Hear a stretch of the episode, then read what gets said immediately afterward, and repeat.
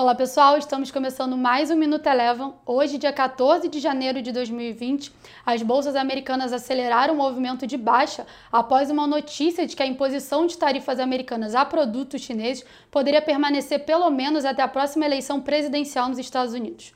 Vale lembrar que amanhã está prevista a assinatura da fase 1 do acordo comercial entre os Estados Unidos e a China, e também vale lembrar que hoje teve início a temporada de resultados do quarto trimestre de 2019 nos Estados Unidos. O S&P 500 encerrou o dia de hoje com queda de 0,15%. Já que no Brasil, o Ibovespa iniciou a sessão no terreno positivo, mas acabou virando para o terreno negativo, acompanhou o movimento das bolsas americanas, mas ainda assim conseguiu encerrar o dia de hoje com alta de 0,26%.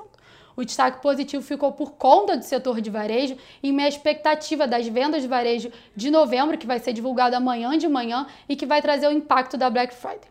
Já o dólar teve uma desvalorização frente ao real após o CPI de dezembro dos Estados Unidos vir abaixo das expectativas e por aqui encerrou com baixa de 0,27%. Os juros futuros também teve um dia negativo após dados de volume de serviços aqui no Brasil frustrarem as expectativas. O Minuto Eleven de hoje fica por aqui. Se você quiser ter acesso a mais conteúdos como esse, inscreva-se em nosso site www.elevafinancial.com e siga a Eleven também nas redes sociais. Eu sou a Jéssica Feitosa e eu te espero no próximo Minuto Eleven.